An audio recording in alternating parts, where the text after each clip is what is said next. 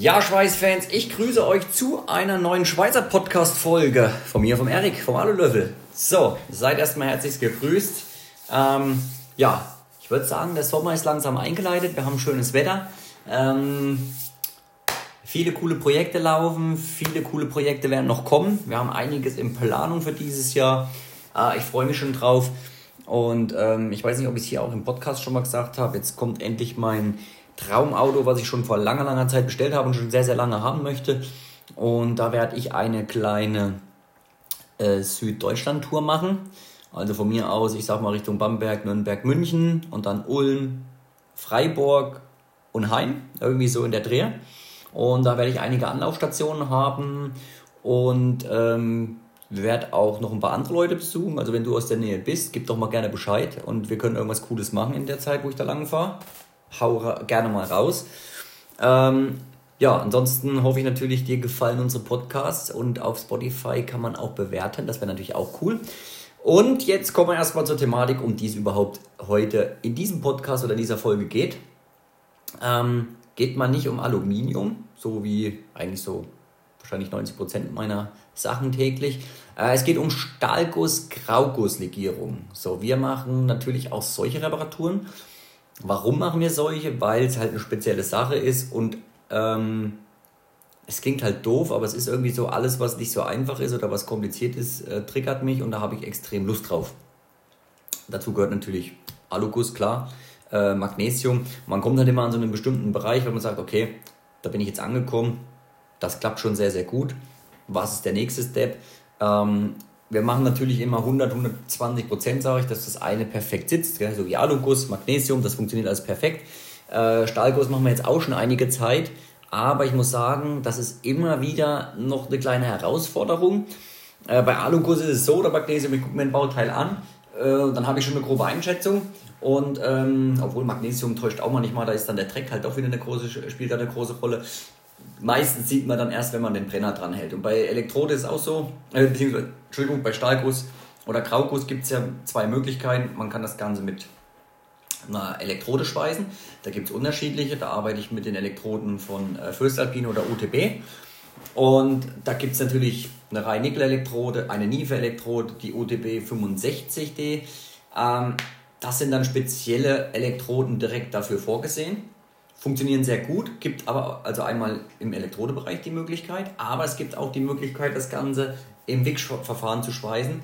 Entweder es gibt Nive und Reinigel-Zusatz auch als, also Nive gibt es auch als ähm, Wick-Zusatzstäbe, aber es funktioniert nicht alles mit Wick. Also du bringst bei Wick ne, so eine unfassbare Wärme rein und das Problem bei äh, Stahlguss, Grauguss-Sachen, dass Wärme der Tod ist. Ja? Also im Sinne von Spannungsrissen. Also das wird dann wieder sehr, sehr brüchig.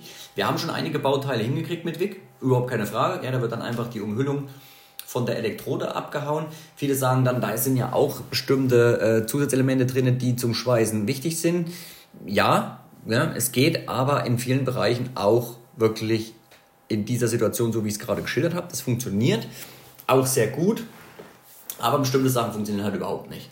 Ich bin auch auf dem Punkt geblieben, seitdem der Micha äh, von Föstalpine Böhler-Welding, das ist der Anwendungstechniker, der so für mein Gebiet verantwortlich ist, ähm, ich würde sagen, mittlerweile sind wir auch ganz gut befreundet, ähm, kommt regelmäßig bei mir vorbei und ist so mein Joker, wenn ich mal einfach nicht weiter weiß, habe ich die Möglichkeit, ihn um Tipps und Tricks zu fragen. Da vielleicht auch nochmal der kleine Hinweis, weil es einfach gerade gut passt zu unserem Welt and Schweiß Event, was jetzt im Juli am 22. und 23.07. stattfindet. Da ist zum Beispiel der Micha auch am Start. Das heißt, öffentlich zugänglich an den zwei Tagen. Nicht für alle. Gut, das muss ich jetzt ein bisschen revidieren, weil Freitag ist äh, für VIP und Samstag ist äh, für alle offen. Äh, und Samstag ist er für jeden zugänglich. Das heißt, er bringt, hat ein Wickschweißgerät, eine Elektrode und ein Mackgerät dabei. Er hat die ganzen Zusätze dabei. Das heißt, man kann ihn an diesem Tag mit allen Fragen löchern. Na? Das heißt, wir stehen zwei Tage zur Verfügung plus abends äh, mit einer Afterparty, äh, wo dann quasi wahrscheinlich die Schweißgespräche genauso weitergehen. Aber genau so soll es sein und dafür soll das Event sein, weil es sowas in der Form noch nicht gibt, ähm, dass wir das ins Leben gerufen haben. Und so hast du aus bestimmten Bereichen einfach an diesem Tag den speziellen Ansprechpartner, ob das Air Liquid ist, ob das ähm, Norton ist, Kemper, Instagrid und und und. Also viele, viele Leute am Start. Nun das nochmal am Rande. Und ähm, ja, der Micha hat, wie gesagt, immer ganz, ganz viele Tipps und Tricks für mich, äh, wenn ich mal nicht weiter weiß, weil der im Privatleben äh, auch solche Sachen macht. Äh, früher Schweißer war, jetzt in der Anwendungstechnik bei Föstalpine Böhlerwilding natürlich den ganzen Tag mit nichts anderem zu tun hat, als mit der Thematik Schweißen. Und ja, das ist auf jeden Fall eine schöne Sache, dass wir solche Sachen reparieren können. Ich kann halt immer erst so einen Einblick geben, wenn wir das Ganze geschweißt haben oder beziehungsweise den ersten Testlauf gemacht haben. Im Grunde genommen ist es aber immer dieselbe Situation äh, wir sagen mal, das Bauteil hat einen Riss, weil das ist oft der Fall dann in dem Bereich. So, das Bauteil muss repariert werden. Sprich, der Riss wird erstmal aufgefräst. So, wie machen wir das? Wir nehmen dann meistens einfach eine Schrubbscheibe. Es geht auch um eine gewisse Breite von dem Spalt, den das Bauteil dann einfach oder der Riss einfach haben muss, weil machst du nur einen normalen, ich sag mal, eine normale Kerbe rein von der Schrubbscheibe, hast du immer das Problem, dass das zu schmal ist. Du musst das etwas breiter machen, damit du erstmal auch mit der Elektrode ordentlich wieder ins Material reinkommst, das ordentlich aufschmilzt, den Riss aufschmilzt und dann das, den Riss oder diesen Spalt, den An, die Anfasung wieder ordentlich auffüllen kannst. Ja? Ganz wichtiger Punkt natürlich in dem Fall. Ich habe das früher auch immer ein bisschen zu schmal gemacht, habe dann gemerkt, ich komme nicht rein. Und da hat mich ja dann auch gesagt, auf jeden Fall breiter machen, ähm, dass du ordentlich reinkommst ins Material. Der Riss muss natürlich ordentlich rausgeschliffen werden. Das ist dasselbe Prinzip bei Alukus, bei allen Sachen auch. Da gehört natürlich immer eine gewisse Überwindung dazu, das merke ich selber. Äh, wir haben jetzt wieder einen Alugus-Motor äh, da, wo wir die Aufnahmehalterung sowas von wegfräsen mussten. Da ist halt cool, wir können von Keindl einfach unsere Frässcheibe nehmen, das geht Rambazamba. Äh, Alu ist da ein bisschen einfacher. Aber ähm, ja, das muss man halt einfach ein paar Mal gemacht haben, beziehungsweise wir machen es ja regelmäßig und trotzdem denke ich mir immer, wenn wir das wegfräsen, oh, wow, wow, das ist schon ganz schön viel, was wir da wegmachen. Ähm, so, auf jeden Fall, Riss haben wir aufgefräst, dann geht es ja weiter. Welche Elektrode nehmen wir? Haben wir einen Grauguss, haben wir einen Stahlguss? Bei Stahlguss reicht meistens äh, die Niefe-Elektrode aus, beziehungsweise bei Grauguss dann auf jeden Fall eine Reihe Nickel. Äh, macht einen Unterschied wie Tag und Nacht. Natürlich sind die etwas preisintensiver, die Elektroden, aber man muss natürlich abwägen. Du kannst das, gibt es das Bauteil noch? Wenn es das gibt, für welchen Preis, in welchem Zustand? Und wenn es das nicht mehr gibt, glaube ich, ist es undiskutabel, was dann eine Elektrode kostet. Dann geht es nur darum, wie viel brauche ich. Ne? Ähm, da ist halt der richtige Ansprechpartner Föstalpine, beziehungsweise der Micha zum Beispiel, äh, wo ich den Kontakt auch herstellen kann. Das ist überhaupt kein Problem.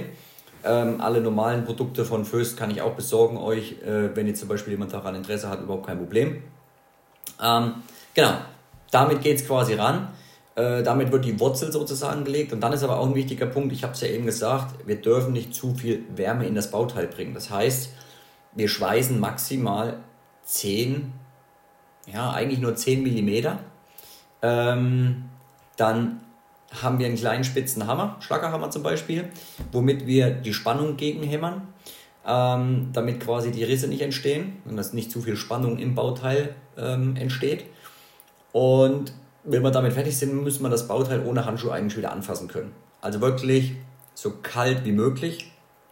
Umso viel Wärme du reinbringst, kannst du austesten. Ich kann es dir aber schon sagen, was passiert reißt das Ding kurz und klein wieder an den Stellen. Und das ist natürlich das, was wir ja vermeiden wollen.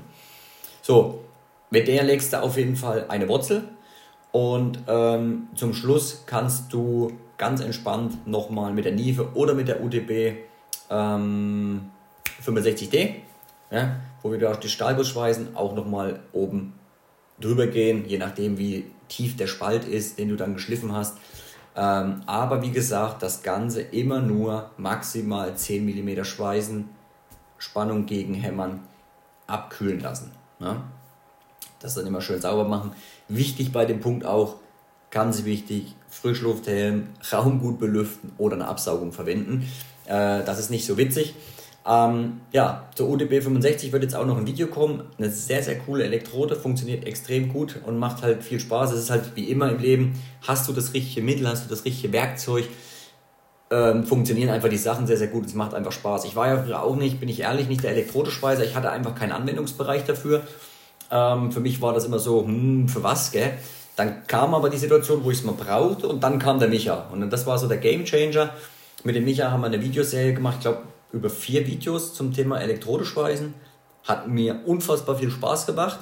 Und da sieht man erstmal, was es überhaupt für Elektroden gibt und was die für einen Unterschied machen und wie zum Schluss so eine Naht aussieht. Ich meine, der Micha kann das extrem gut, gar keine Frage. Der macht das regelmäßig oder öfters und hat das auch gelernt. Ähm, und der schweißt, wenn du die Schlacke abhaust, ähm, es klingt übrigens auch zu krass, eine Schlacke wird ja im Grunde noch nicht abgehauen. Wenn das gut gemacht ist und eine gute Elektrode ist, löst die sich von alleine. Und dann muss man meistens nur von der Seite, also an der, an der Schweißnahtrand, einfach nur leicht pickern und dann geht die ganz alleine ab. Ich habe schon oft viele gesehen, die dann oben drauf rumhämmern auf der Schweißnaht. Meistens äh, sind dann sogar Einkerbungen vom Hammer, also vom Schlackerhammer oben drauf. Ähm, ja, das ist dann natürlich auch nicht richtig. Ähm, ja, und der Micha hat dann mal so eine, ich glaube, es war sogar Edelstahl, eine Schweißnaht mit der Elektrode gezogen, die sah aus wie eine Wick-Schweißnaht. Das fand ich dann schon phänomenal.